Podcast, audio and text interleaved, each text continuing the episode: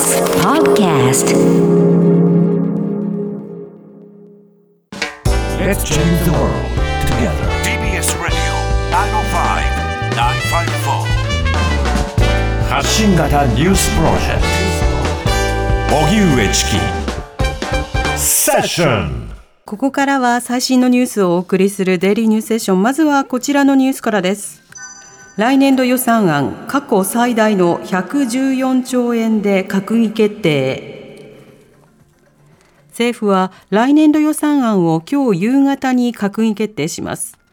一般会計の歳出総額は114兆3800億円程度で過去最大となり、5年連続で100兆円を超え、今年度の当初から6兆円以上増える形です。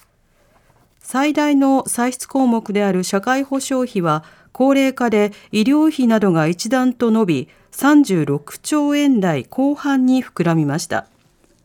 また防衛費は6兆8000億円程度と今年度の当初予算より1兆4000億円程度増やし過去最大となります。これとは別に将来の防衛力強化のため税外収入などの資金を3兆4000億円程度計上します。一方、歳入について税収は過去最大の69兆円余りを見込んでいますが不足分は国債で賄う予定で歳入の3割強を国債で支える状況は変わっていません。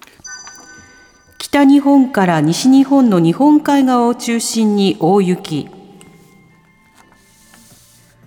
強い冬型の気圧配置の影響で北海道や中国地方などでは今日大雪となりました。気象庁は北日本と東日本から西日本の日本海側を中心に来週月曜頃にかけて大荒れの天気は続くとして雪の交通障害暴風雪高波に警戒を呼びかけています。今回の大雪をめぐっては谷光一防災担当大臣は今日の閣議後の会見で現時点で死者は6人。災害との関連を調査中の死者7人。心肺停止者1人。重傷者19人などの人的被害が報告されていることを明らかにしました。また北海道などで発生しているおよそ1万戸の停電について関係機関が復旧に向けて取り組んでいると述べました11月の消費者物価指数歴史的上昇幅11月の全国の消費者物価指数は変動の大きい生鮮食品を除いて去年より3.7%上昇しました。第二次オイルショックの影響が残る1981年12月以来の歴史的な上昇幅です。資源高や円安の影響で都市ガス代が28.9%、電気代が20.1%、牛乳や食パン、唐揚げなど食料費が6.8%上昇しました。また来年春までに値上げが予定されている食品は今の時点ですでに7000品目に上ります。今年度の家計負担はおよそ9万6000円増加すると試算されていて家計への負担が増す中で今後の春闘でどこまで賃上げが実施されるかが焦点となります。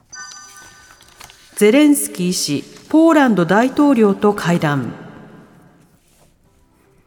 ウクライナのゼレンスキー大統領は22日、アメリカ訪問の帰国の途中、ポーランドに立ち寄り、ドゥダ大統領と会談しました。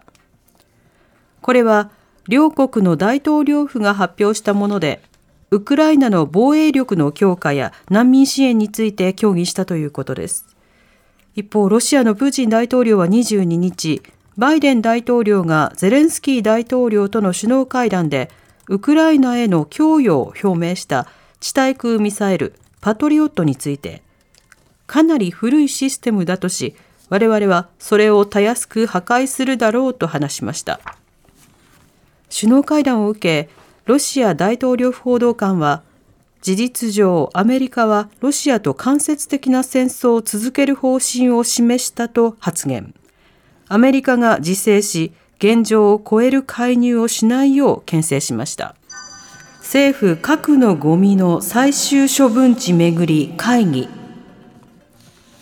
政府は今日原発から出る高レベル放射性廃棄物いわゆる核のゴミの最終処分に関する閣僚会議を開きました。政府は原発を最大限活用する方針を打ち出していて核のゴミについても候補地の拡大に向けて経済産業省文部科学省国土交通省総務省などと連携して取り組む方針を確認したということです。松野官房長官は会議で将来世代に先送りしないよう我々の世代で解決に向けた対策を確実に進めることが必要だと強調しました。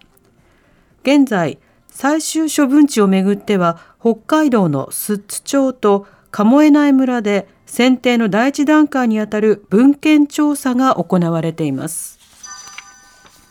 マイナ保険証の普及促進のため従来保険証の受信料上乗せへ厚生労働省は今日開かれた中央社会保険協議会でマイナンバーカードと健康保険証を紐付けたマイナ保険証の普及を進めるため従来の紙などの保険証を使った場合の窓口負担を一時的に引き上げる方針を示しました。期間は来年4月から12月までで、窓口での負担が3割の場合、初診や再診の時に6円負担が増えることになります。政府は2024年の秋にこれまでの健康保険証を廃止し、マイナンバーカードに紐付けたマイナ保険証に一本化する方針を示していますが、普及率は現在3割程度にとどまっています。おしまいに株価と為替の動きです。